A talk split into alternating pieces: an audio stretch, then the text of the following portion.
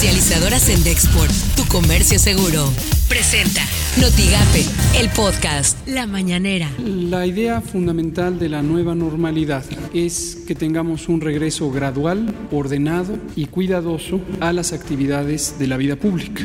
El mapa va a ir cambiando estado por estado y cada estado, de acuerdo a su nivel de riesgo, semanalmente va a ser notificado por la Autoridad Sanitaria Federal cuál es su nivel de riesgo, cuál es el conjunto de actividades que corresponden con ese nivel de riesgo y los estados serán responsables de establecer las aperturas correspondientes.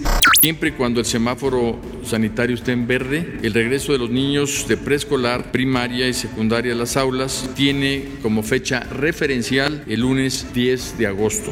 Ya a partir de el lunes empieza una gira por el país.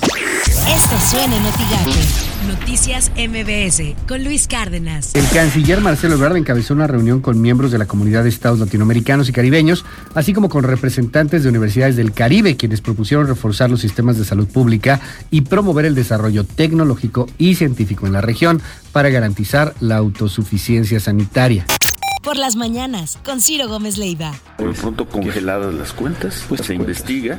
Investigados, ya denunciados, Guillermo Álvarez, José Alfredo Álvarez cuentas y Víctor Cuentas congeladas. Por lo pronto no hay órdenes de aprehensión, están solicitadas por parte también de la Unidad de Inteligencia Financiera. Y qué pena, porque insisto, esto si crece, si avanza, le va a terminar pegando también al equipo de fútbol. Bueno, es un caso, uno de los dos que se conocieron ayer, el otro fue el de el señor Alonso Ancira.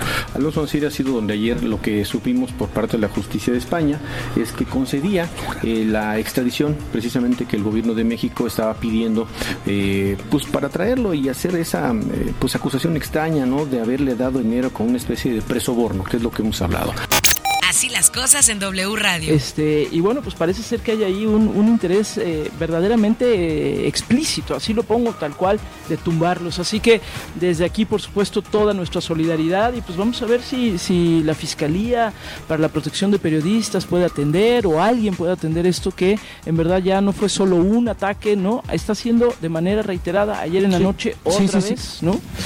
Entonces, bueno, la verdad es que las cosas no pintan bien en nuestra, nuestra solidaridad total eh, con todo el equipo, con todo el equipo y eh, no es la manera, por supuesto, de callar a la prensa y no van a callar a la prensa y menos una prensa independiente y profesional como la de Animal Político. Así que nuestro aplauso y nuestro reconocimiento.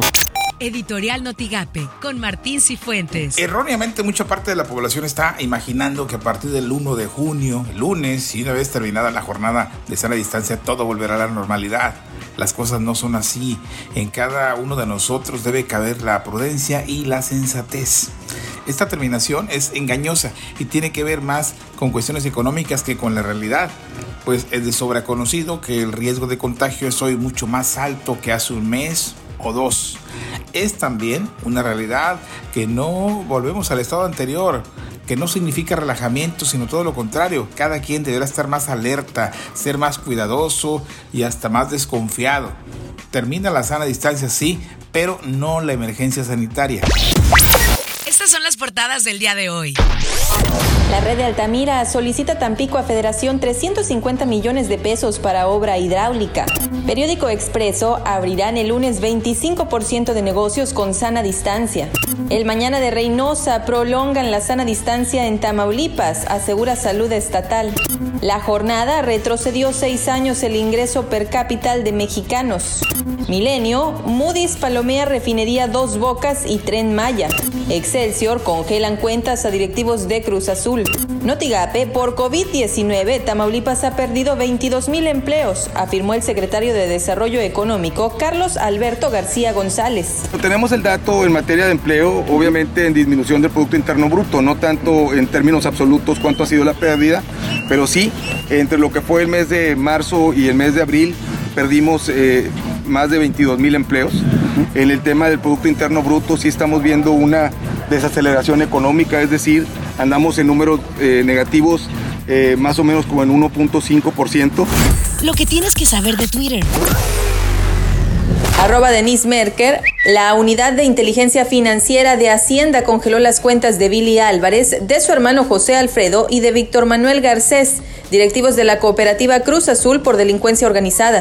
Arroba actualidad RT. España autoriza la extradición a México de Alonso Ancira, presidente de los Altos Hornos, acusado por fraude y corrupción.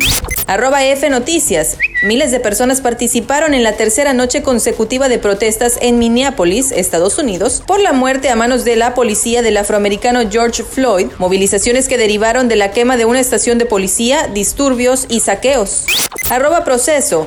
Carlos César Sánchez Hernández, mejor conocido como Charlie Montana, falleció este jueves por un infarto a los 58 años de edad. Arroba el país-américa.